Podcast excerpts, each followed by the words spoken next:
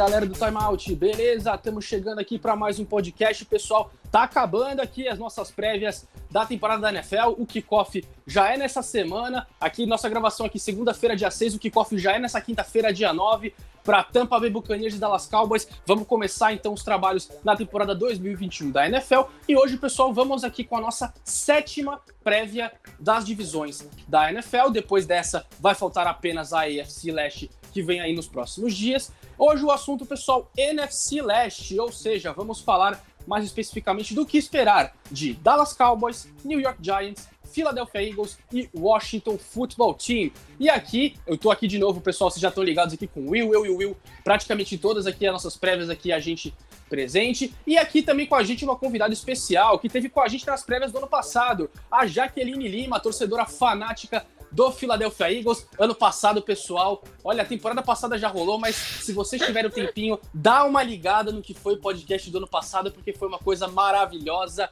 é, o embate, entre aspas, da Jaque com o nosso querido Vitor Herman, que não deu para estar tá aqui nessa edição do podcast, mas já, já confirmou com a gente está na audiência, com certeza. E aí, Jaque, tudo bem? Tudo bom, meu querido? Olá, todo mundo que está escutando. É um prazer estar nessa casa novamente. É um prazer falar de Philadelphia Eagles. Não tanto prazer assim falar da NFC East, né? Porque a gente sabe como é que vem, mas o importante é a gente participar. Então vamos lá para a gente falar sobre essa divisão louca Mas vamos lá. Então, já sem perder tempo, já que vamos começar aqui com o Dallas Cowboys. A gente sempre seguindo a ordem alfabética, né, em relação às cidades onde os times jogam. Então, vamos lá. Dallas Cowboys, é, time que na temporada passada, pelo elenco que tinha, dá para dizer que decepcionou bastante. A NFC East, no geral, como você falou, não foi a coisa mais maravilhosa do mundo, muito pelo contrário. E a gente tem agora nesse ano é um cenário que a gente tá um pouco curioso para ver, que é como vem o Dak Prescott. Por quê? Na temporada passada, o Dak Prescott jogando sobre a franchise tag, querendo mostrar, né, provar o seu valor, provar que merecia aqueles 40 milhões de dólares que ele estava pedindo, acabou sofrendo aquela lesão triste, né, e acabou perdendo boa parte da temporada. Nesse ano, ele volta e volta já com a renovação de contrato. Contrato de quatro anos, ali, é, diluído em seis, né, uma matemática feita para favorecer o cap, né, poder diluir o valor em mais anos. Mas então, dá pra gente esperar um Dak Prescott mais motivado nesse ano, já que ele já recebeu é, o salário, né? Ah, o contrato que ele tanto estava querendo nos últimos anos, Jaque? É, então, é, não é muito fácil falar isso, mas eu gosto bastante de Dak Prescott, né? Não acredito que a, a questão da extensão de contrato tenha feito tanta diferença assim na cabeça dele. Eu acho que ele já era um cara que ele se entregava bastante. Inclusive, a gente viu, né, que na lesão é, ele ficou muito abalado, ele ficou muito triste. No entanto, tá aí com 160 milhões por quatro anos, ali um bocado garantido. Então, eu acho que, querendo ou não, isso vai acabar dando uma motivação a mais. É, eu só espero que ele consiga repetir a média de jardas que era absurda dele anteriormente. Isso assim, eu estou falando como uma apaixonada pelo esporte, não por alguém que quer que o Dallas Cowboys se dê bem, mas eu realmente espero que ele volte é, não só a questão da motivação, mas ele volte seguro, porque eu acredito que ele vai precisar dessa segurança mental para ele conseguir é, colocar o jogo dele para funcionar. Ele estava com uma média de mais de 370 jardas antes da lesão dele, então era uma coisa que realmente valia o que ele estava pedindo, e eu acho que o Cowboys até sacaneou bastante ele esperando tanto, mas é, é ver aí como é que ele vai vir mentalmente para esse jogo. E é óbvio, esse jogo não, né? Para essa temporada e o primeiro jogo aí já dando spoiler, o primeiro jogo da temporada ele já vai estar em campo, porque vai ser o kickoff entre o Tampa Bay Buccaneers e o Dallas Cowboys e esperar que essa linha ofensiva realmente ajude. Porque se a linha ofensiva ajudar e eu, finalmente o Zeke Elliott conseguir produzir o que a gente espera que ele produza, eu acho que já vai tirar bastante do peso das costas do deck e vai ajudar ele a ter um retorno um pouco mais tranquilo é, para a temporada de 2021. Dá para esperar, já que se acha, é, eu, o Prescott é um cara que se virava, assim, se precisava sair do pocket uhum. e resolver com as pernas, ele fazia isso. Dá para esperar ele um pouco mais contido nesse sentido, porque a gente lembra que foi a lesão dele. Quer dizer, uma uhum. tentativa de corrida, ele acabou. Nossa, é, é, até difícil a gente explicar o que foi aquela cena horrível do, do tornozelo é, dele quebrando e tal. Nesse aspecto, é, fora do pocket, você acha que dá para esperar um cara é, talvez um pouco mais, não diria assustado, mas assim, um pouco mais cauteloso? Eu acho que num primeiro momento, sim, porque né, foi uma lesão é, grave, né? Ele basicamente ele quebrou a perna no meio, né? A, o, a canela no meio, então o tornozelo dele também foi, foi muito afetado. Eu acredito que num primeiro momento, com um jogo val, valendo mesmo, né, e contra uma linha linha defensiva absurda que é a do Tampa Bay Buccaneers, eu acho que ele vai sim ser um pouco mais cauteloso. Talvez ele vá ganhando essa confiança durante a temporada, dependendo do que a própria linha ofensiva dele demonstrar e do apoio que ele tiver também, tanto dos seus recebedores quanto até do Zeke, para abrir espaços para ele também criar é, mais com as pernas. Eu acho que ele pode vir adquirindo, mas no primeiro momento, eu acho que ele vai virar um cara ali um pouco mais contido para sentir não só a perna dele, a cabeça, mas também ver o quanto que ele vai poder confiar nessa linha ofensiva para dar a proteção que ele precisa. É, pois é, o cenário não é dos mais favoráveis para o deck, né? Afinal de contas, o, vai precisar da ajuda do, do Ezekiel Elliott, a defesa de Tampa foi a melhor da liga contra o jogo terrestre. Uhum. E para piorar agora, o Zach Martin, guard, um dos melhores jogadores de linha ofensiva da NFL, foi colocado na lista do Covid, testou positivo é, e vai perder essa primeira partida. Aqui com a gente também, como eu falei, o Will Ferreira, o Will que teve com a gente aqui em quase todas as prévias nessa temporada. E aí, Will, o é, que, que você acha desse, desse fator motivacional do Dak Prescott? Você acha que ele vem mais motivado depois de já ter recebido o contrato que ele há tanto tempo pedia? E aí, Rafa Souza, e aí, já que não consigo chamar ela de, de convidada, já é de casa, basicamente, segunda vez com a gente. Uh, sobre o Dak Prescott, eu gostei da escolha da palavra do nosso pauteiro. Deck vem mais motivado. Motivação é uma coisa. Eu acho que nível de jogo, exibição, entrega é outra. E uh, eu, eu até relativizo um pouco esse contrato. Tô, tô na linha da Jaque e eu gosto de colocar outra coisa além do contrato uh, em pauta a grave lesão que ele sofreu. Vocês comentaram, tornozelo, etc.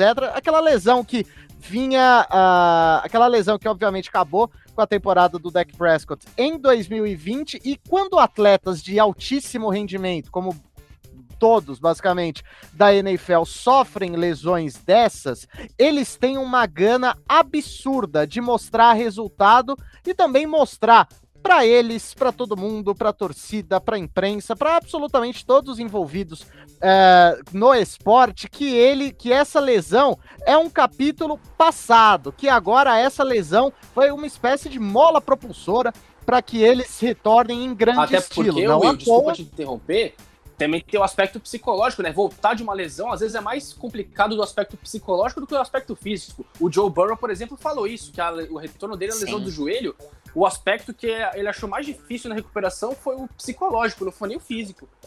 Sim, sim.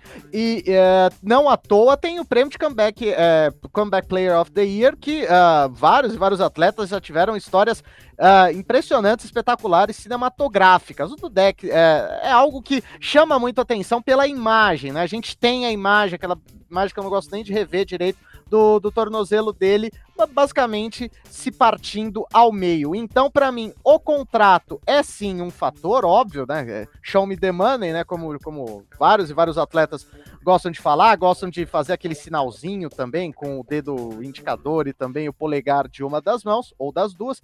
Mas eu acho que a, a volta da lesão dá uma gana para qualquer jogador e para o Dak Prescott em especial, que é a, a, o quarterback da franquia com mais torcedores da NFL, dá, vai dar um, um gás, vai dar um, uma motivação para ele absurda. Eu apenas relativizo e, e tanto citei a, a palavra motivado, porque tenho receio do que ele pode entregar nessa temporada sendo bem sincero, eu acho o, o Dex sempre foi um cara que, quando, quando ele não conseguia encontrar oportunidades, ele as criava, ele conseguia chegar bem, conseguia fazer algumas uhum. boas corridas, esse tipo de coisa. Isso, para mim, talvez seja um dos grandes fatores, não só do deck, mas um dos grandes fatores em relação ao Dallas Cowboys, que nessa, nessa temporada, nessa NFC East, me parece que é o favorito. E aí, Will, é, a gente falou assim, se, se, ele, se ele vai ser pressionado no primeiro jogo contra a Tampa, né? Porque a front seven de Tampa é muito forte. Por falar em pressão, é, como é que você acha que chega agora é, falando em expectativa, expectativa pro Mike McCarthy, técnico dos Cowboys, que vem no segundo ano, depois de uma primeira temporada bem decepcionante da equipe de Dallas, com muitos problemas. Pessoal que vai lembrar, o que o Dallas Cowboys sofreu de turnover em primeiro tempo de jogo era uma grandeza. Era, era um absurdo. Conseguiram até ter a redenção, que ah, também o Atlanta Falcons é muito parâmetro para entregar paçoca, né? Vamos hum. falar a verdade. O Atlanta Falcons é algo com isso. Mas é, a gente tem o Mike McCarthy chegando pressionado em Green Bay nos últimos anos dele. Foi bastante criticado também. Como que você acha que chega aí é, o, o Mike McCarthy nesse sentido? Porque assim, a gente viu muita paciência do, do Jerry Jones com o Jason Garrett durante anos.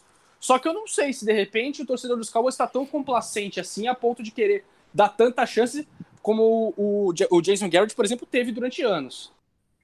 Uh, pressão e Dallas Cowboys são palavras que basicamente se confundem, né? Qualquer pessoa que, que esteja no Dallas Cowboys está pressionado, pura e simplesmente. Então, obviamente, ele está pressionado, veio de uma, veio, veio de uma temporada ruim, né? E, mas eu acho que tem algumas coisas que dão uma aliviada para o Mike McCarthy. Primeiro, ele tem uma desculpa é, duas, na verdade, desculpas perfeitas. Ele estava no primeiro ano de temporada, é, no primeiro ano dele, né?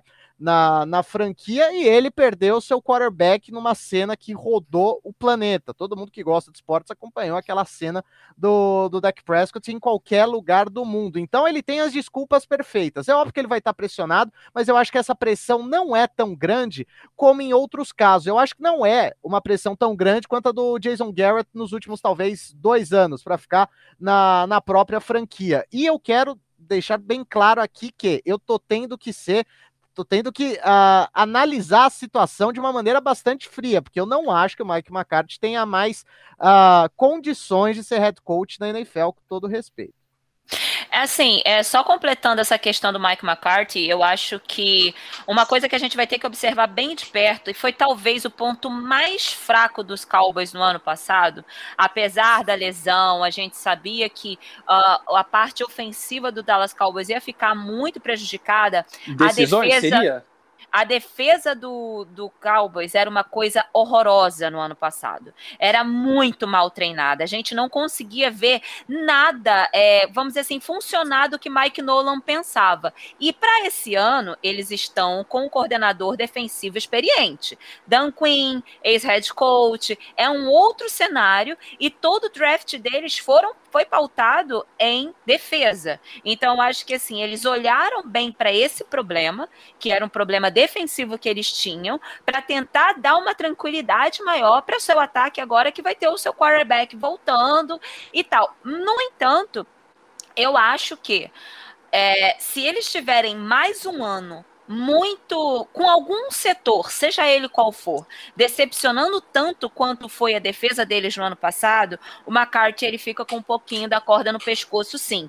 Demissão? Talvez não, mas aí eu acho que ele já vem para 2000 para outra temporada, dependendo do que ele é, entregar esse ano, basicamente com a corda no pescoço e ou faz ou bye bye, tchau, já é. E aí, o Jaque, eu acho que também é, contribui para isso o fraco nível técnico dessa divisão. Quer dizer assim, você tem um time desse calibre e não consegue numa divisão horrível nem uhum. vencer a divisão como foi ano passado. Tudo bem, Exatamente. ano passado a gente pode relativizar, porque assim, assim, pode relativizar, mas mesmo assim, é, o Andy Dalton é um cara que viveu muitos anos na liga. Então, assim, dava para você ganhar uma divisão que estava tão ruim no ano passado com ele. Aí depois o time ainda teve que jogar com Ben DiNucci ainda durante um tempo. Então, assim, o, é, esse aspecto da divisão ser tão ruim, se estivesse jogando, por exemplo, na divisão oeste da NFC, que aí é, é pedreira, só tem pedreira naquela divisão, acho até que seria um pouco mais perdoável. Mas assim, o nível técnico dessa divisão e o elenco que Dallas tem alguns jogadores né, justifica, uhum. assim, algo melhor, né? Sim, sim, eu acho que foi esse um dos maiores pesos.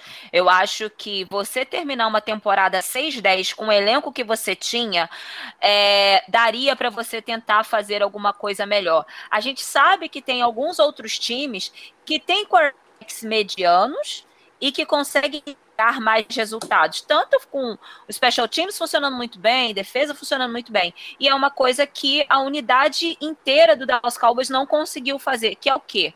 É, suprir a falta naquele momento do Dak Prescott. Cacete, eles tinham o Zeke, gente, sabe? E o Zeke não produziu nada. Ah, mas agora ele ficou muito marcado, mas ainda assim é um running que por muitos é considerado um, uma prateleira elite de running back da atualidade. Então, assim, ou pelo menos já apresentou é, algumas atuações desse nível. Então, eu acho que realmente o que ele apresentou ano passado pode pesar sim para esse ano não ter desculpas. Eles têm mais time, mais experiência e mais peças para ganhar essa divisão. Caso não ganhem, McCarthy está com problema.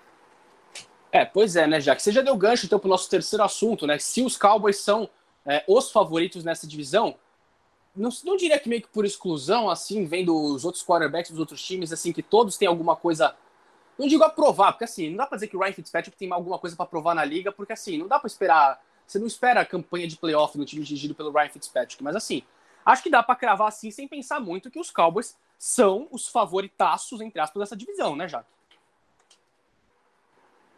A defensiva do Washington ser realmente um primor, ser maravilhoso olhar para aquilo, eu acho que o conjunto, novamente, o conjunto dos Cowboys, ele é melhor, ele é mais experiente em todos os setores. Defesa, ataque, sideline, special teams, então eu acho que eles têm muito mais possibilidade de sobrepujar a, a, a nossa divisão. Então eu acredito que sim, eles são bem favoritos para mim esse ano. E eu acho que esse ano eles conseguem sim levar. E aí, Will, são os favoritaços da NFC Leste, os Cowboys? Para mim, sim. Acho que eu consigo ver uma ligeira melhora na, na, no nível geral, digamos assim, da NFC East, em parte porque as equipes. Dá para piorar, Will? Exato. Em parte porque eu acho que as equipes se movimentaram bem. E em parte também porque é, a, o nível da última temporada foi um negócio bastante complicado. E os Cowboys, eles estão ganhando de volta, entre aspas, é claro, o, o principal astro da franquia, que é o, o Dak Prescott. O Cowboys conseguiu fazer algumas movimentações interessantes no, no período de free agents também. Acho que endereçou bem a principal, a principal uh, deficiência, digamos assim, a unidade mais deficitária da franquia, que era a defesa, e também mudou o pensamento, né? Você sai de Mike Nolan, você vai para Dan Quinn, um cara que esteve a, a sei lá, 10 minutos talvez de, de ganhar um Super Bowl, e não vamos entrar aqui no mérito do que aconteceu naqueles últimos minutos, né? É, é, o torcedor do Falcons vai começar a chorar ouvindo isso, mas o, o é um cara que sabe o que está fazendo, é um cara que também sabe lidar com a pressão. Ele chega no Dallas Cowboys sabendo que os resultados eles têm que ser mais do que imediatos. Então, me parece que as mudanças que o Cowboys fez em elenco é, e também no, no, no, corpo, no staff, digamos assim, são bem. Uh, o, o credencia, os credenciam, né? Os Cowboys, os credenciam a começar a divisão como favorito, sim, Rafa. Então, pessoal, a gente vai aqui para o nosso encerramento do Dallas Cowboys, vamos para o nosso palpite e a gente pula para a próxima franquia. É, pessoal, algum de vocês quer fazer mais alguma consideração sobre os Cowboys ou a gente pode para os palpites? Ah, acho que não, né? Vamos lá então. É, palpites então para o Dallas Cowboys. É, eu vou começar aqui. Eu já começo aqui. É, as últimas divisões, né, Will? A gente tem começado por times que não tem ido a lugar nenhum, né? Que a gente prevê que não vão a lugar nenhum. As últimas que a gente gravou. Essa aqui vai ser a, a grande mudança, né? Porque eu tenho o Dallas Cowboys vencendo essa divisão com uma campanha de 11 e 6. O que, que você tem aí, Will? Exatamente a mesma campanha, 11-6 é sempre bom destacar. O Dallas Cowboys sempre perde para o Arizona Cardinals. Cara, é, é impressionante. Eu já que você não tem participado dos podcasts, assim, sempre tem essa consideração quando a gente passa pelos palpites. O Will fala, porque tem, esse time vai ter que ter uma vitória a mais porque eles, porque eles sempre ganham dos Cardinals. Assim, é todo podcast tem isso. essa consideração é, do, do Will. E aí, Jaque, o que, que você tem de campanha, então, pro Dallas Cowboys para a gente ir adiante com a próxima franquia?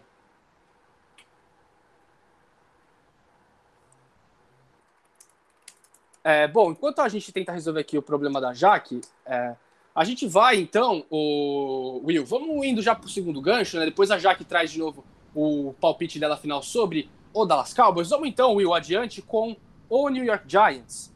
É, porque a gente tem uma franquia assim que também tem é, uma franquia muito popular, com muita torcida, e alvo a alguns integrantes do time, né? Seja comissão técnica, seja jogador, mais especificamente o quarterback que vivem pressionados. Assim, é a realidade de você jogar em mercados grandes, como a gente falou, Dallas, Nova York, enfim, a realidade é você ser pressionado sempre, ainda mais com franquias com muito com muitas conquistas no passado. E aí, 2021, essa temporada agora é a última chance do Daniel Jones mostrar que ele é o franchise quarterback do New York Giants. A última chance para ele falar ó, é o seguinte, ó, aqui sou eu, eu que vou comandar essa franquia, eu que vou liderar esse time e ah, também a gente se aproxima já num período que ele vai precisar renovar o contrato já já já, já né? E aí, Will, é a, é a ultimato pro Daniel Jones 2021? Eu nunca fui um grande fã do Daniel Jones, Rafa Souza. Só que, tal qual aconteceu com o Mike, Mike McCarthy, como eu estava falando, eu acho que dá para a gente relativizar algumas coisas em relação ao Daniel Jones. Uh, como eu disse, não acho que ele vá se tornar um dos melhores quarterbacks da liga, muito longe disso, por sinal. Mas, assim, desde quando o Daniel Jones chegou no New York Giants, o New York Giants basicamente nunca teve um time. Então é difícil a gente saber qual. É, é difícil até a gente imaginar o teto uh, de talento do Daniel Jones sendo bem sincero, porque uh, ele foi draftado, ele foi uma das escolhas mais surpreendentes dos últimos anos no draft. Pouca gente esperava que ele chegasse, que ele fosse escolhido tão cedo, né? No, no draft, isso é alvo de muitas e muitas críticas, inclusive por, por muita gente. Então a gente imagina que o teto seja, seja baixo, só que não dá para cravar, não dá para a gente saber o que o Daniel Jones pode fazer na NFL se é difícil, era, né? Na verdade, difícil encontrar alternativas pro, pro, pro Daniel Jones principalmente lançar as bolas. Acho que uh, um time que tem Saquon Barkley, Devontae Booker e Elijah Penny correndo, então tem, tem uma, uma alternativa com o jogo terrestre bastante válida. Acho que a chegada do Kenny Golladay é um grande, é um grande mesmo. Uh, uh, vai clarear a situação pro Daniel Jones. Eles mantiveram o Sterling Shepard, que é um bom jogador, mas convenhamos, né? Perto de outros wide receivers da liga, não é algo tão espetacular assim. Draftaram também o que Darius Stoney, uh, tem o Darius Layton também. Então, eu particularmente acho, tem o Evan Ingram, Kyle Rudolph também como, como Tyrants, eu particularmente acho que dá para a gente relativizar essa, uh, basicamente, não carreira do Daniel Jones na, na NFL ainda. Não sei por. É óbvio que ele tem que começar a tirar alguns coelhos da cartola com, de, é, com relativa urgência, né? Afinal de contas, ele está no New York Giants, um dos times mais vencedores de toda a liga. Mas eu consigo entender o fato do, do Daniel Jones precisar de mais algum tempo. Agora vai do Giants verificar se ele tem condições ou não de ser o cara de mais um rebuild né, do, do New York Giants. É, e aí, Will, assim, eu, como torcedor dos Patriots, eu prestei bastante atenção num jogo de pré-temporada dos Giants contra, obviamente, o New England Patriots.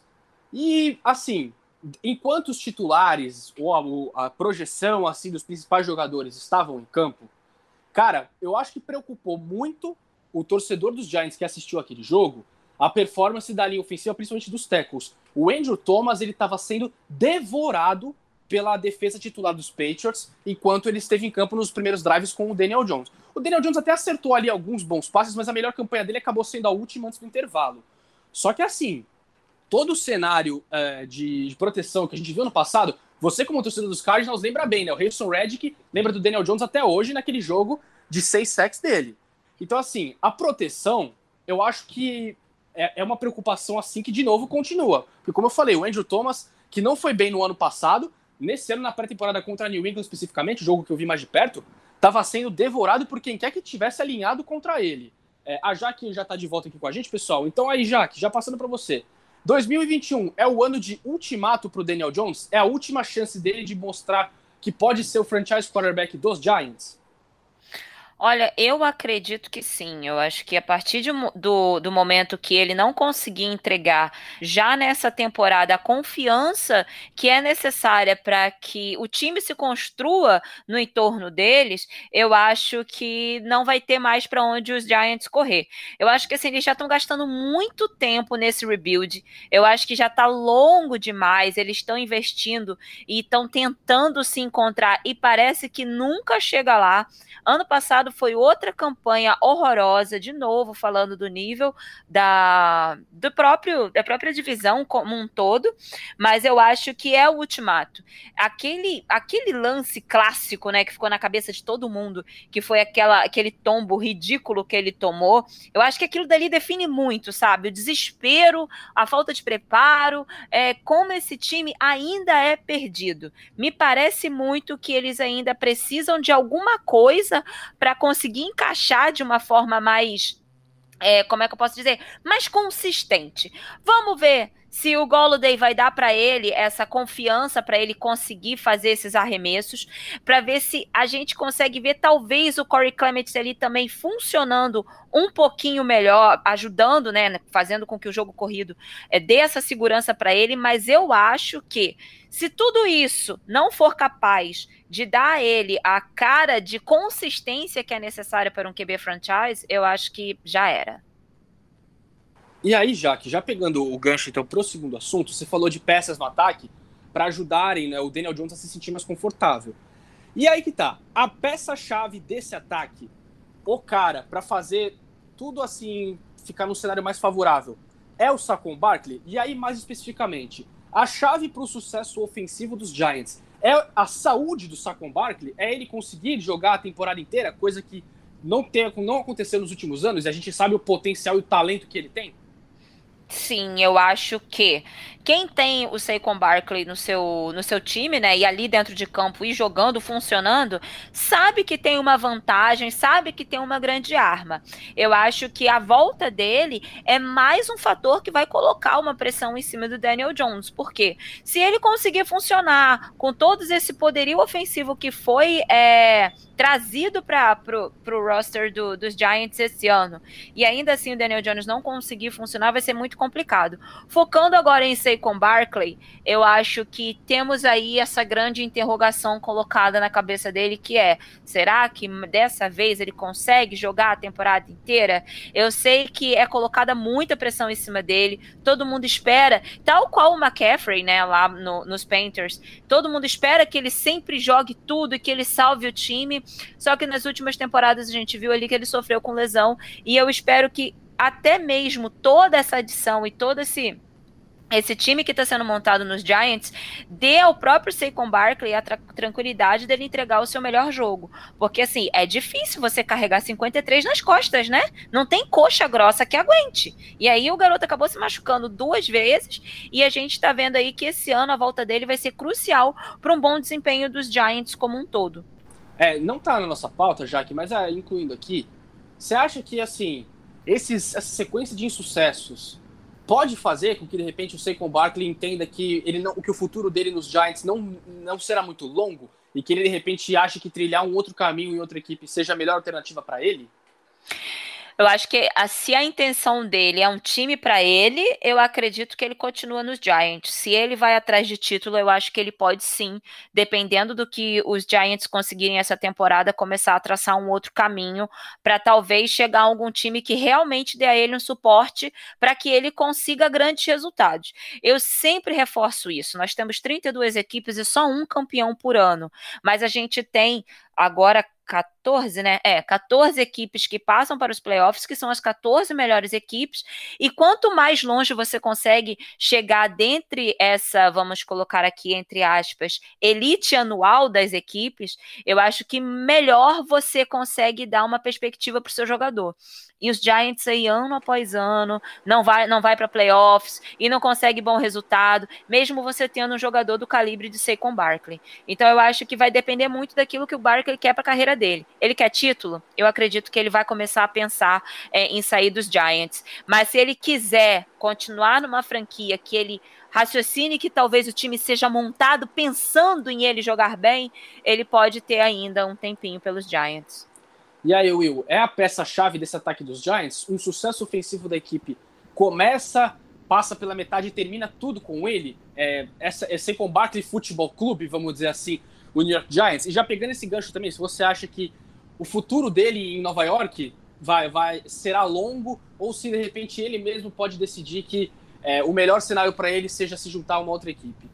Quando, quando eu penso em num possível sucesso ofensivo do, do Giants, o Rafa Souza, eu penso antes em como melhorar a linha ofensiva. Você destacou bem uh, no, em jogos e, e etc., principalmente pré-temporada, que a linha ofensiva do Giants é complicadíssima. E assim, o, o, o, Giants tem outros corredores, e nessa temporada também outros recebedores, para dar um pouco para dar uma gama um pouco maior pro, pro Daniel Jones. Eles têm no, no roster atualmente, além do Saquon Barkley, o Devante Booker, tem o Elijah Penny, que são corredores que, óbvio, nenhum deles está no, no mesmo nível do Saquon Barkley, mas acho que são jogadores que conseguem uh, entregar bons resultados, bons números. Agora chegou o Kenny Golladay, tem o, o Sterling Shepard, que já falei, né? Não é um, um wide receiver é, top da NFL, mas é um cara que entrega lá seus, seus números. Draftaram o que Dave Stone, então eu acho que para, o,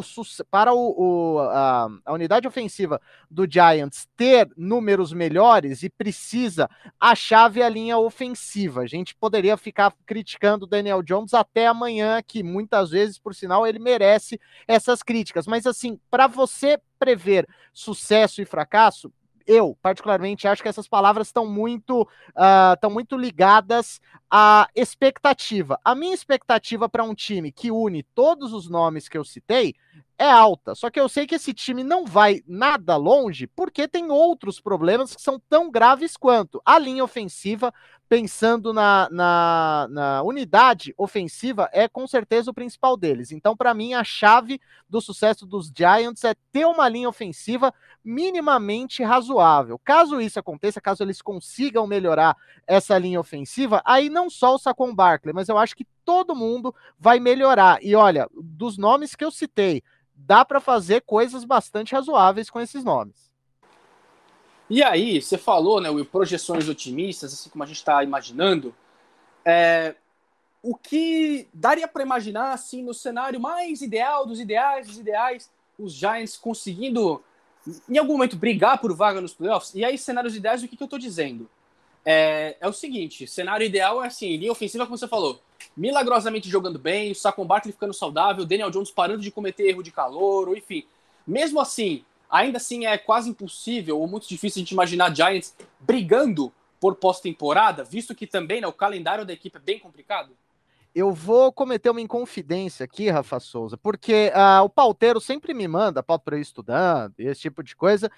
E uh, quando ele me mandou, quando eu li Giants podem brigar para os playoffs. Detalhe, eu... hoje o pauteiro estava com sono e demorou para mandar pauta, viu? Uma crítica aqui que a gente faz, viu? Não, é, eu, eu tive um surto. Eu, eu quase desci a serra, né? Porque o pauteiro mora em Santos e eu moro no Grande ABC. Eu quase desci a serra para ter uma conversinha um pouco mais séria com o pauteiro. Falei, cara, isso daqui não tem a menor condição. Uh, não, não, cara, eu acho que nem nos, nos, sonhos mais loucos dos torcedores do New York Giants eles esperam uma briga pelos playoffs. Eu, inclusive, dei a sugestão para o Palteiro, e o Palteiro fez bem em recusar, de falar: olha. Vamos falar do futuro, cara, porque o que pode acontecer com esse time daqui para frente? Porque em 2021, Giants nos playoffs, cara, é só uma hecatombe de proporções bíblicas. É, e aí, você falou que o pauteiro te convenceu, então pelo menos o pauteiro tinha bons argumentos para conseguir refutar essa teoria, essa ideia de falar. Não, não, eu, eu tive dó mesmo. e aí, Jaque, dá para imaginar no cenário mais ideal dos mais ideais, assim, que assim, como a gente falou, tem que, dar, tem que ter muita coisa dando certo para ter chance. Mas assim, dá para o torcedor do Giants ser minimamente otimista assim, e achar que a temporada pode ter algum algum norte, pode ter alguma alguma boa notícia, vamos dizer assim, em termos de desempenho, de repente acabar com uma campanha positiva que também não acontece faz tempo? É, então, eu vou complementar aqui, porque né, eu fui derrubada pela minha, pela minha luz, fala na, na hora de dar o recorde de Dallas Cowboys, e eu vou dar a notícia triste para vocês. Eu acho que só um time nessa divisão acaba com a a, o recorde positivo, e é justamente o Dallas Cowboys, mas nem tão positivo assim. Para mim, acaba 9-8 e lambe os beiços. E eu acho que os Giants aí, numa sabe, numa temporada que vai me surpreender bem, que vai fazer com que as coisas sejam maravilhosas. Eu acho que o Dallas, o Dallas Cowboys, oh, perdão, o New York Giants consegue chegar aí a sete, oito vitórias e quem sabe ali brigar com o Dallas Cowboys no finalzinho é, para ver se briga ou não por essa vaga de playoffs. Eu acho que não é o ano para se esperar isso, mas eu acho que é o ano para se esperar uma briga por isso, entende? Eu não sei se eu me fiz entender dessa pequena Tem que mostrar diferença. Que pode ser competitivo. Isso, tem que mostrar que pode ser competitivo. Conseguir chegar a playoffs é um, vamos dizer assim, um bônus, mas tem que mostrar que consegue ser competitivo ou então embaralha tudo de novo e vamos repensar, porque essa fórmula já tem sido repetida há muito tempo e desde 2016 que eles não chegam às playoffs. Então, tá bem saturada já. É, vamos lá então, pessoal, finalizando aqui os Giants, vamos para os nossos palpites. Já que você já fez aí o que você acha que seria uma projeção das mais otimistas para os Giants, mas a sua projeção real, baseada na tabela, o que você acha mesmo, o que, que você tem para os Giants? Eu já adianto que para mim, olha, se conseguir vencer, é, esfrega as mãos, viu? Porque para mim, 2 e 15 é o que espera o New York Giants. Jesus. É, então, eu sendo realista, eu, eu acho que chega aí umas seis vitórias, chega a seis, onze, não é uma coisa assim tão impossível deles conseguirem, dado a volta de Saquon Barkley, a, o reforço nessa linha ofensiva, que pode ter sido pouco, mas acabou acontecendo, e eu espero aí que eles consigam morder pelo menos seis joguinhos esse ano. E aí, Will? É, temos aqui uma pessoa bastante catastrofista, Rafa Souza, e uma pessoa bastante é. otimista com relação aos Giants quanto a, a Jaque. Eu e detalhe, né, Will? O pessoal que acompanha o podcast sabe que você foi bem catastrofista em alguns últimos, hein? Para é. algumas equipes específicas. É o caso agora. Para mim, repete o 2-15. Acho que eles reforçaram bem o elenco, mas assim, para como diria o cronista antigo, para dar o elan é outra história. Não é, acho que em 2021 que eles vão chegar. Então, para mim, 2,15. Bom, pessoal, então vamos adiante aqui. Agora chegou a hora, a sua hora, Jaque. Chegou a hora de falar do Philadelphia Eagles. É, a gente vai começar os três assuntos, né, com dos Eagles com a Jaque. Então, Jaque, vamos começar logo pelo ponto principal. Semana passada, o Jalen Hurts foi confirmado como quarterback titular da franquia. Uhum. Só que assim, a gente ainda fica com um monte de dúvida tentando entender o que se passa é, com algumas decisões de Filadélfia. O time tá com o Joe Flacco de reserva e ainda foi trazer o Gardner Minshew lá de Jackson, vindo uma troca. Assim, o que, que dá pra gente dizer efetivamente desse cenário de quarterbacks? E aí, se dá para dizer, se esses caras fazem alguma sombra no Jalen Hurts, o Jalen Hurts tem alguma obrigação de mostrar alguma coisa? E se sim, o que, que ele tem que mostrar é, agora nesse ano, como QB titular desde o início da temporada pra, do, de Filadélfia? Enfim, o que que tá, tá é, norteando esse, esse cenário de quarterbacks em Filadélfia? Olha, gente, para mim nunca houve um, um QB controversy no, no, no, Philadelphia Eagles. A partir do momento que a gente dispensou, que a gente fez a troca com o Carson Wentz, Jalen Hurts era o nosso quarterback titular. Isso daí, independente de quem viesse, ficasse, barra fosse embora. Muito foi especulado por conta da vinda do Gardner Mitchell, mas assim, gente, antes nós estávamos com Nick Mullins. Nick Mullins não. Né? Então, é isso aí. Não tenho palavras para expressar a qualidade desse rapaz faz. Então eu acho que o Mitchell veio justamente para ser ali um quarterback reserva um pouco mais sólido, mais jovem, com menos possibilidades de, de lesionar.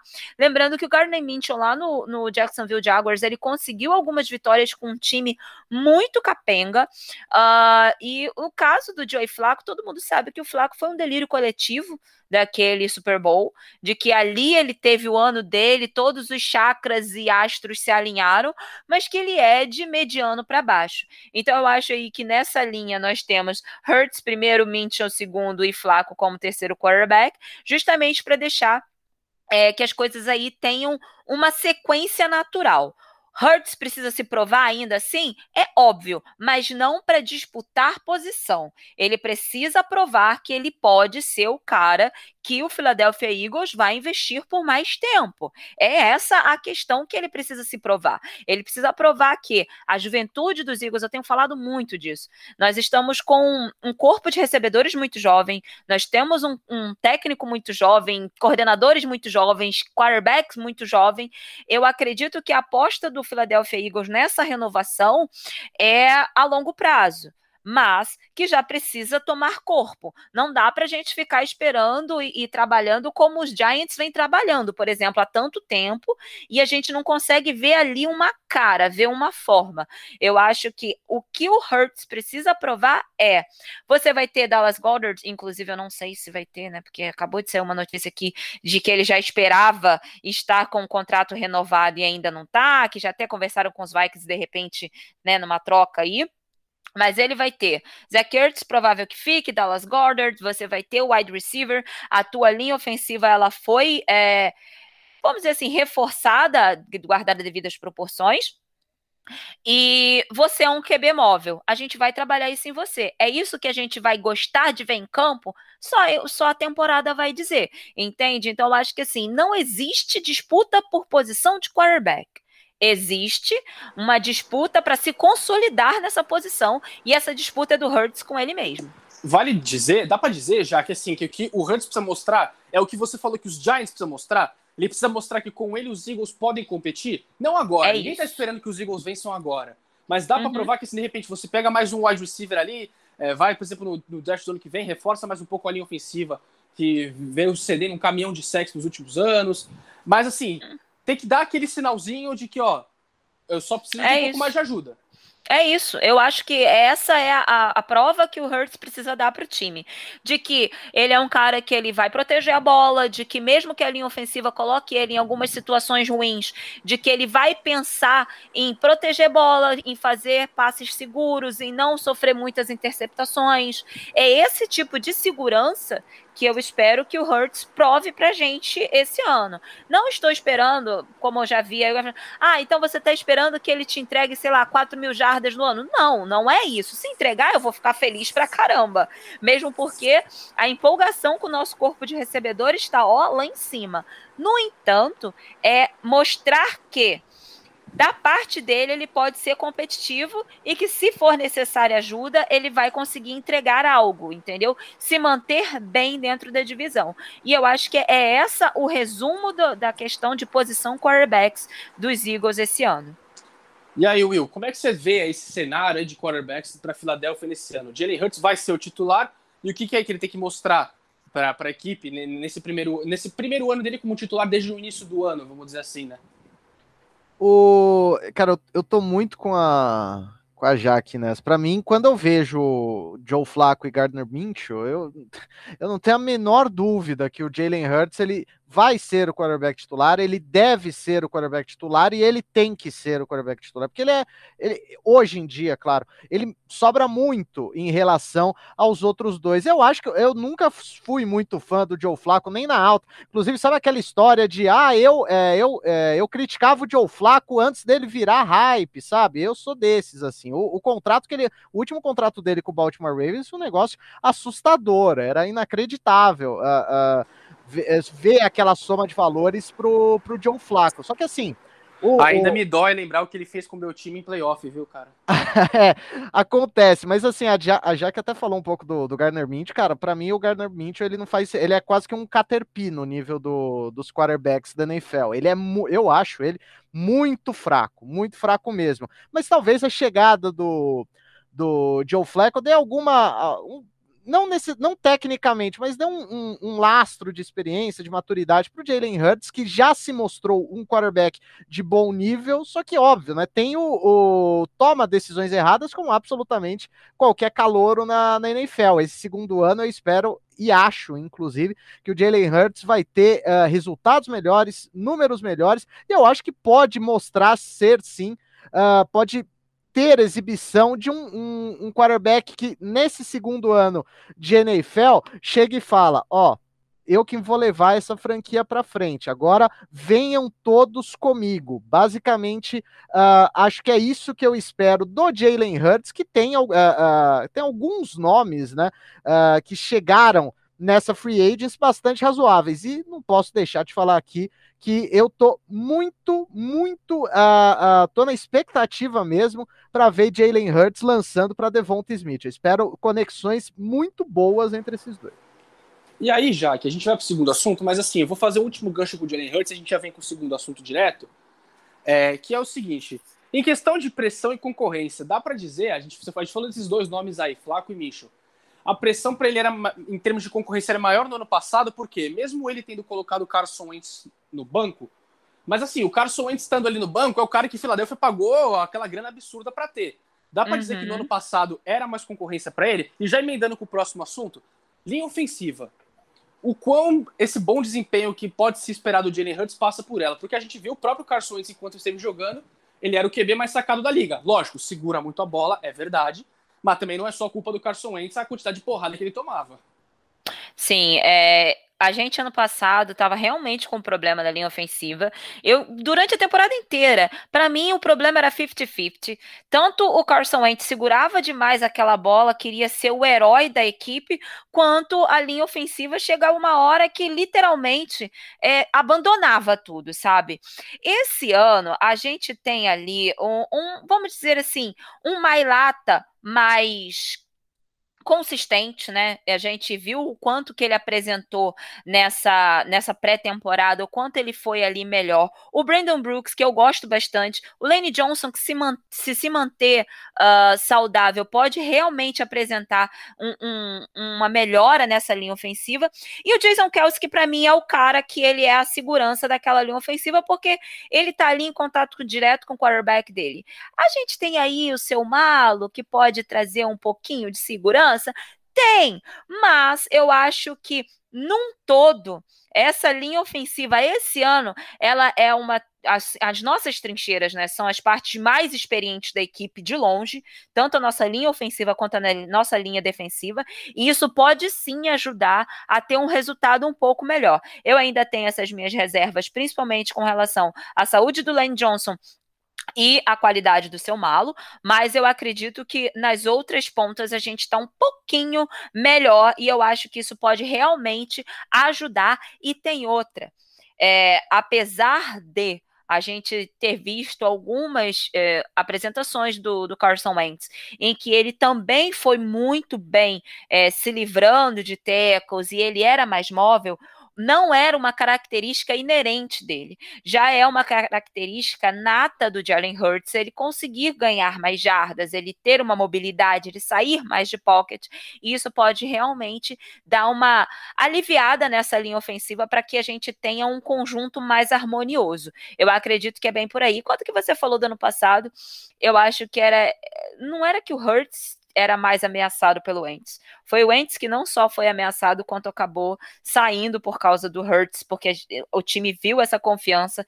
Eu fui relutante na saída do Carson Wentz até quase ali o final, mas, como eu falei em alguns momentos, sabe aquele relacionamento com boy lixo? Que chega a hora que você olha, ele não te quer mais? É isso. Deixa ele embora, é melhor ele ir, resolver a vida dele. E acabou se mostrando realmente que foi a melhor escolha, porque ele já sofreu uma lesão novamente, tem toda uma questão em cima dele. E o nosso time aparentemente está saudável. Meu Deus do céu, aparentemente. É, pois é. Carson Wentz, pessoal, que o contratão dele começa nesse ano, viu? Ano passado o Philadelphia ainda não estava pagando ele.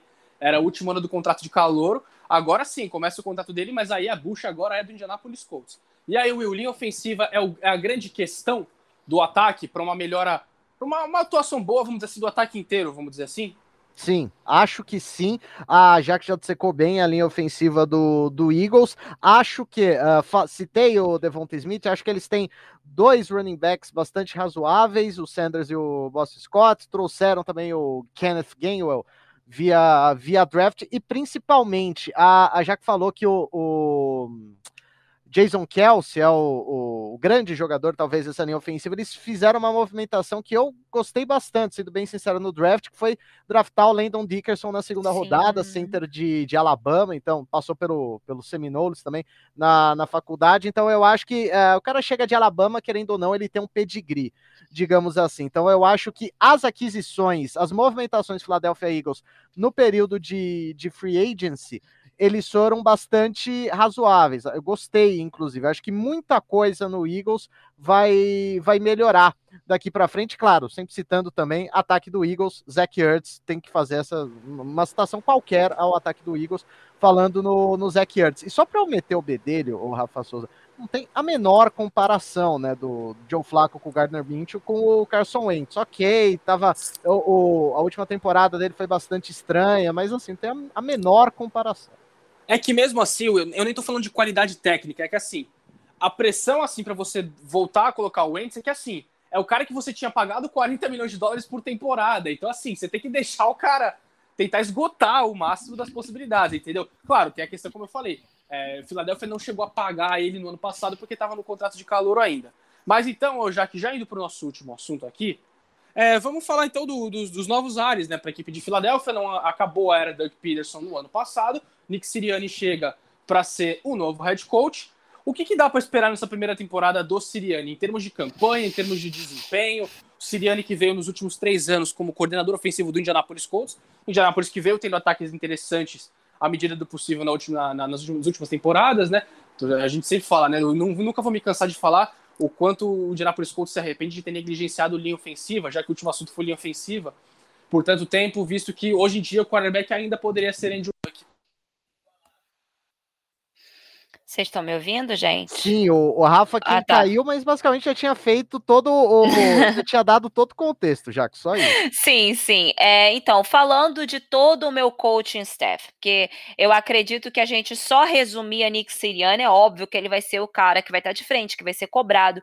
Inclusive, aqui eu, eu me faço, faço essa volta para lembrar o quanto foi atrapalhada a primeira conferência dele de imprensa, né? A primeira vez que ele foi à imprensa, foi muito desesperador para mim como torcedora, porque eu olhei, eu vi que ele estava completamente sem jeito, perdido, desesperado, mas já numa segunda entrevista ele já estava um pouco mais calmo, parece que as coisas estavam mais assentando mais.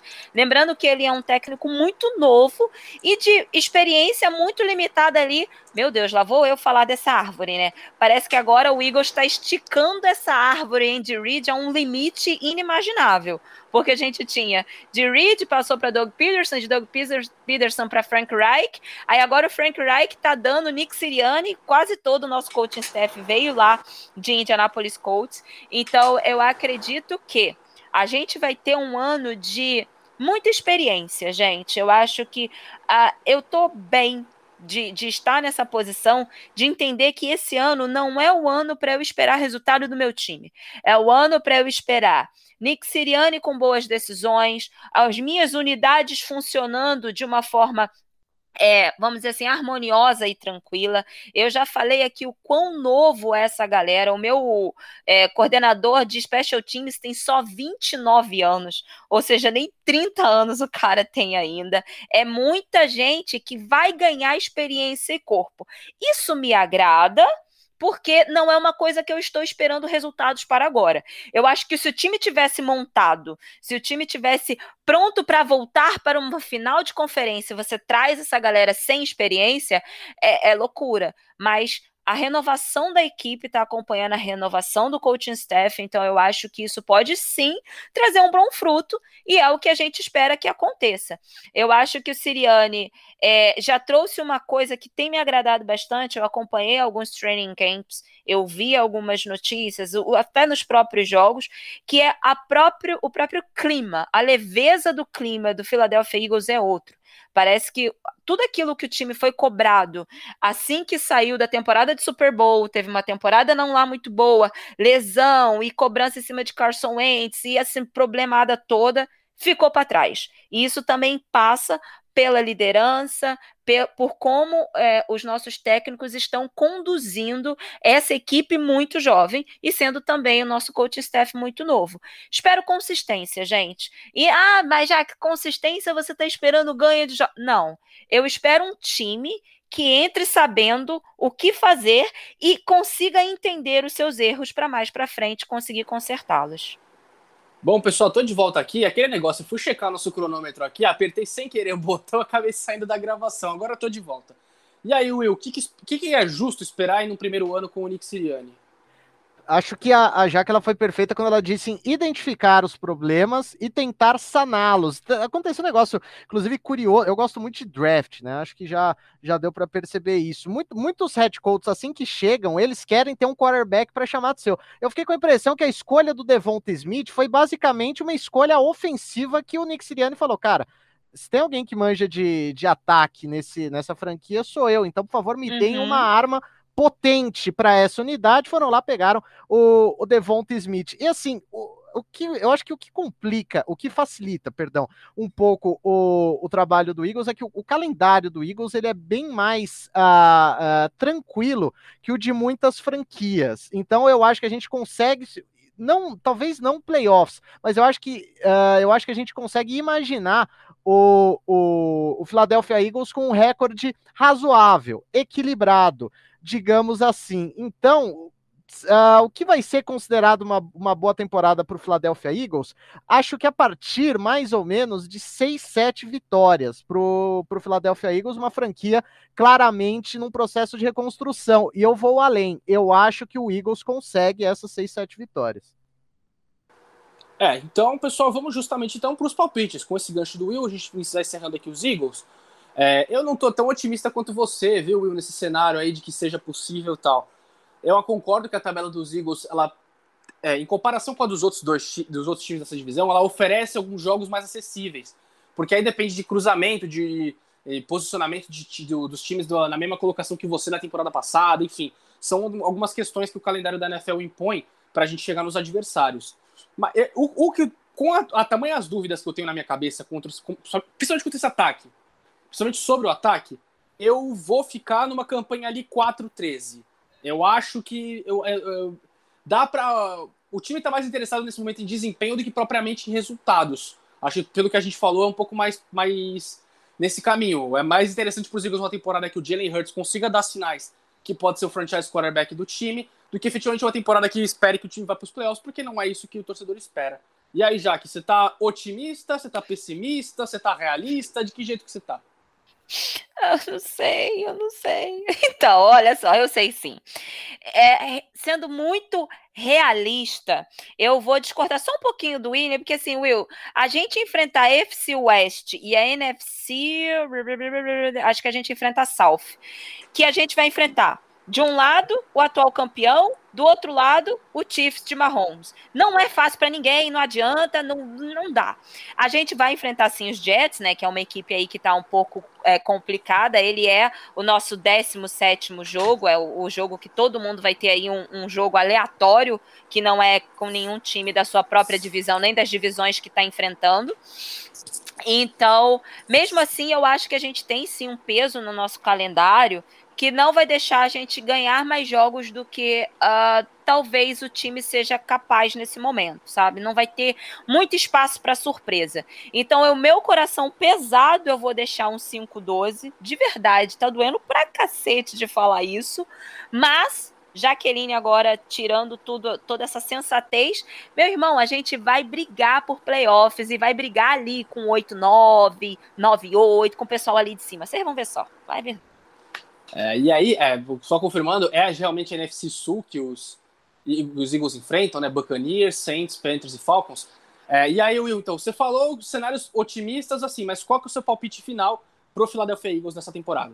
É, o, o, só, só uma rápida retificação. Quando eu falei que o calendário é minimamente mais acessível, não foi desmerecendo ninguém, gente. Se só... vocês ouviram um barulho forte, foi minha garrafa d'água caindo no chão, tá? Ah, o, o, pior é que eu ouvi, mas enfim, uh, uh, só, mas entendo a, a pontuação da Jack. Só que assim, a, a, EFC, a, desculpa, a NFC South, ela traz, óbvio, o, o, o favorito para o próximo Super Bowl, o time que ganhou, mas traz também, acho que franquias que são acessíveis, que, não, que tem seus lados bons, óbvio, só que eu acho que são franquias acessíveis. Então, uh, e o resto do, do. Boa parte do calendário também é espelhado né, com, com as outras franquias da, da própria divisão. Eu, particularmente, acho, falei que uma boa temporada de estreia para o Nick seria 6, 7 vitórias. Quando eu fui fazendo aqui jogo por jogo, o meu deu bastante equilibrado. O meu deu 8, 9. Então, não é uma temporada positiva mas é, é algo é, bem, bem razoável. E convenhamos, né? New York Jets na última temporada, o Jets muito provavelmente já pensando mais em quem vai escolher na primeira ou segunda rodada do draft novamente. Então, acho que o, o Eagles tem um, um caminho, uh, não de playoff, mas um caminho que dá para a gente vislumbrar bastante coisa dessa equipe para o futuro. Bom, pessoal, e com isso a gente vai agora pro último time dessa divisão, e não qualquer time, o atual campeão da NFC Leste, a divisão que nunca há bicampeonatos, é impossível é, ter bicampeonatos nessa divisão. E vamos justamente pegando esse gancho, Will, começando com você, esse gancho de bicampeonato, que na NFC Leste é uma coisa que, que nunca acontece. Dá para Washington vislumbrar um bicampeonato dessa divisão, tendo agora o Ryan Fitzpatrick como QB titular?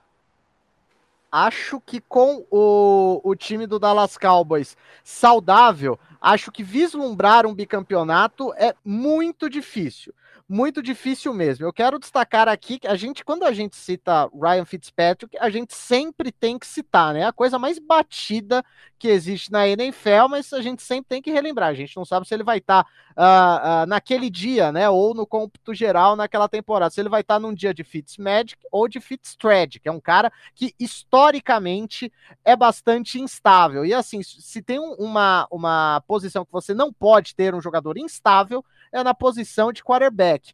Óbvio que acho que trazer o Ryan Fitzpatrick em comparação aos últimos quarterbacks do, do Washington Football Team, talvez seja inclusive um upgrade, né? A gente lembra como o, o Washington foi para a temporada, eh, foi para os playoffs na temporada passada com o grandíssimo Taylor Heineke uh, de titular, né? Então talvez o Ryan Fitzpatrick, um cara que já é vivido, como diria a minha avó, talvez seja um upgrade. E aí é torcer uh, eh, para que ele ele faça né, bons lançamentos, entregue bons, bons números, bons resultados, torcer para ter uma linha ofensiva que o ajude, principalmente, é, vou, já que vai falar ainda, mas principalmente torcer para a defesa ter o mesmo, o mesmo grau, né, a mesma, a mesma, as mesmas boas exibições nesse ano. E aí, Jaque, dá para imaginar um bicampeonato de Washington com o grandíssimo Fitzmagic, a lenda da NFL? Olha, eu espero que não, porque eu acho que assim, o Washington Football Team foi campeão da divisão ano passado. É, com todo respeito, tá, gente? Muito mais por demérito de outras equipes do que por mérito deles mesmos. Então, apesar de que a gente tem que tirar a casta da, da defesa dessa conversa de não merecimento, porque sim, eles têm uma defesa absurda que eu gosto muito, mas a gente sabe o quanto que os outros times deixaram a desejar, principalmente o Dallas Cowboys, e eles acabaram levando o título da divisão. Então, por conta disso, por não esperar que esse ano a gente tenha uma divisão tão miserável, eu acho que aí a, as deficiências dele no setor ofensivo vão acabar falando mais alto do que o seu grande poder defensivo e não dá para levar esse esse bicampeonato. Principalmente, né, voltando à questão do Ryan Fitzpatrick, por mais que você traga ele e de que ele seja esse cara que ele vai te ganhar jogos de forma linda, ele vai perder jogos de forma miserável. E quem veio para ajudar eles é outro veterano, que é o Curtis Samuel. O, então, assim, a gente não sabe como que esse setor ofensivo vai funcionar de uma forma geral. Então, eu acho que ficar dependendo só de que o Gibson tenha novamente boas atuações, que é o running back deles, que o Curtis Samuel e o, e o Ryan Fitzpatrick entregue, é, eu acho que vai ser um pouco complicado. Por aí, por ter essa incerteza ofensiva, eu acho que não rola é, a, o bicampeonato e também porque eu espero que a nossa divisão seja um pouco mais decente esse ano, pelo amor de Deus. É, vamos, a gente vai trocar aqui a ordem dos assuntos, porque a Jaque já deu gancho aqui para o nosso terceiro assunto. Já que você falou, vislumbrar um título de divisão com as peças, é, tendo o Fitzpatrick de quarterback, é um pouco difícil. Mas dá para imaginar uma campanha consistente do ataque? Consistente é aquele negócio. É, não perdendo jogos assim que você acaba entregando a paçoca, por exemplo. Dá para imaginar o Washington pelo menos competitivo dentro dos jogos, com o ataque conseguindo dar um, um, dar um caldo, dar um trabalho para as defesas adversárias. Dá para imaginar um ataque consistente, juntando tudo que tem? McLaurin, Gibson, o Curry Samuel, Logan Thomas, enfim, o conjunto da obra. É, é, muito clichê isso que eu vou falar, mas a gente tá falando de uma liga de quarterbacks, né? Então, assim, quando você já começa com o seu quarterback não sendo um cara, como disse o Will muito bem, historicamente consistente, fica difícil da gente esperar essa consistência. É, é tão louco, porque assim, a gente viu como ele entregou nos Dolphins no ano passado e ainda assim ele não conseguiu se manter como titular, ele foi trocado. Então, infelizmente, sem o dono do ataque ser um cara de cara consistente e entenda, por exemplo, vou usar aqui um exemplo bem, talvez é, injusto com quem eu vou usar, mas eu acho que é para ver se todo mundo entende. Ryan Tannehill. Ryan Tannehill, ele saiu dos Dolphins, ele não era um cara que as pessoas confiavam, mas ele achou o nível do jogo dele com o time no entorno funcionando, ele vem instavelmente entregando jogos. A gente não consegue ver isso no Fitzpatrick. Então, assim, não há corpo de recebedores e, e, e corpo de, de, running backs ou linha ofensiva que me dê essa segurança prévia. Literalmente, eu espero tragédia ou magia quando a gente tem Fitzpatrick no comando. E aí, Will, dá para imaginar, talvez não um título de divisão, mas uma campanha consistente desse ataque, visto que o, o time tem boas peças assim para o Fitzpatrick trabalhar? Claro, talvez não seja o melhor elenco que ele já contou na vida dele, na carreira longuíssima que ele tem na NFL, mas não dá para gente negar que é um elenco com boas peças, com peças consistentes, jogadores interessantes. Acho que não é o suficiente, o, o Rafa. A Jaque pontuou nomes que estão agora no, no futebol team, mas assim, o, o, Fitzpatrick, ele já é um cara que já tem idade, a, a forma física dele, assim, ele, ele nunca foi muito de se contundir tanto, né? até porque ele muitas vezes esteve, uh, ou, ela, um, ou era, perdão, um quarterback backup, ou ele era um, um quarterback que ficava na, na, reserva de outros jogadores. Então, sendo bem sincero, eu acho que a, a, a temporada do Fitzpatrick nesse ano não vai ser das melhores. E assim, você sempre fala de uh, consistência, de ser competitivo. Quando eu olho para o futebol team, para o Washington Football Team, eu vejo uma defesa que é espetacular e um ataque que basicamente depende da defesa, né? Depende da defesa não se cansar, depende do ataque ir ganhando jarda, jardas no geral do jeito que dá. E esse ano, eu acho que o que pode casar com o, o sistema ofensivo do, do futebol team é o fato do Fitzpatrick ser muito inteligente. Então, ele, numa fração de segundo, ele consegue verificar alguma brecha na defesa adversária, conseguir uma boa jogada, conseguir mais três snaps, a defesa e descansando. Eu acho que uh, desde o ano passado, na verdade, a história do Washington Football Team é uma história defensiva. O Fitzpatrick, uh, ele certamente tem consciência disso e ele vai jogar com isso. Então, não, não espere muita coisa, sendo bem sincero, desse ataque. E aí, pessoal, para a gente ir para o nosso último assunto do dia, dessa edição aqui do podcast, é a defesa. Né? A defesa de Washington, que foi espetacular no ano passado, teve entre as melhores da liga em jardas cedidas, contra passe, contra jogo terrestre, em pontos cedidos, sacando quarterback, enfim, foi um espetáculo. Dá para a gente imaginar, Will, com a, essa unidade de Washington, com as peças que tem, que essa defesa pode se tornar nesse, a melhor defesa da liga? Da liga, eu acho que a gente já tá falando demais. Eu acho que tem, uh, vai, talvez cinco defesas melhores? Talvez, talvez. Uh, gosto bastante dessa defesa, só que uma defesa dessas, numa divisão que já tem alguns anos que tá fraca, como a NFC East, eu acho que é o suficiente para manter o time na briga por algum tempo, mas no final acaba levando a, a, equipe mais equilibrada, que tem uma, um ataque consistente, uma defesa consistente, um time especial mais consistente. Quando você tem um time muito desequilibrado, como é o caso de Washington Football Team, eu acho que isso fica mais difícil. E assim, a gente tem que sempre falar também do Ron Rivera, que é um cara que tem uma, uma história de vida inacreditável, se curou de, de, de uma doença bastante complicada, né? Mas uh, a gente torce também para que ele, ele, em especial, uh, uh, siga saudável. E infelizmente a NFL tem vários e vários casos de head coaches muito competentes que foram de alguma forma tiveram, né, alguma, alguma queda na carreira para cuidar da saúde, que é o mais importante. Então, eu espero que, caso tudo isso uh, uh, aconteça, ainda assim eu acho que o Washington Football Team tem alguma tem uh, tem, tem algum, algumas defesas melhores que eles. E aí, Jaque, essa defesa tem potencial para ser a melhor defesa da liga? Num primeiro momento, dizer que vai ser a melhor agora, eu acho que não. Eu acho que pode figurar ali entre as mais consistentes, as que a que menos cede jardas, e eu concordo muito quando o Will fala nessa questão de que ele também está se valendo nesse momento de estar tá numa divisão muito complicada para o lado de os times estarem aí sempre apresentando resultados um pouco um pouco não, bastante ruins, né, em alguns casos.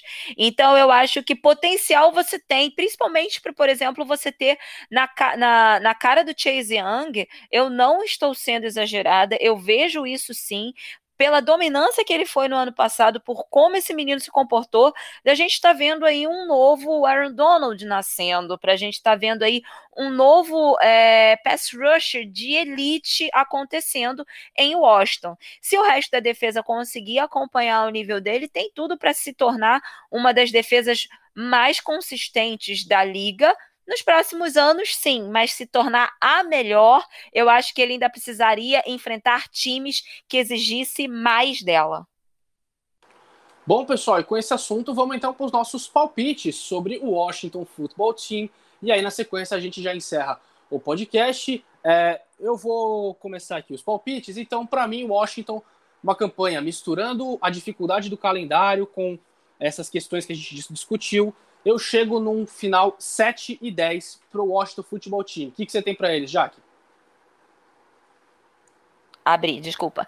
É, eu acho que o Washington vai ter esse ano um ano um pouquinho mais complicado, apesar de que a gente vai ter. É, Aí alguns joguinhos que eles poderiam até ganhar com uma forma, de uma forma mais fácil, porque a defesa deles é muito boa, enfrentando alguns ataques duvidosos, como os ataques de alguns times ali da NFC South, por exemplo.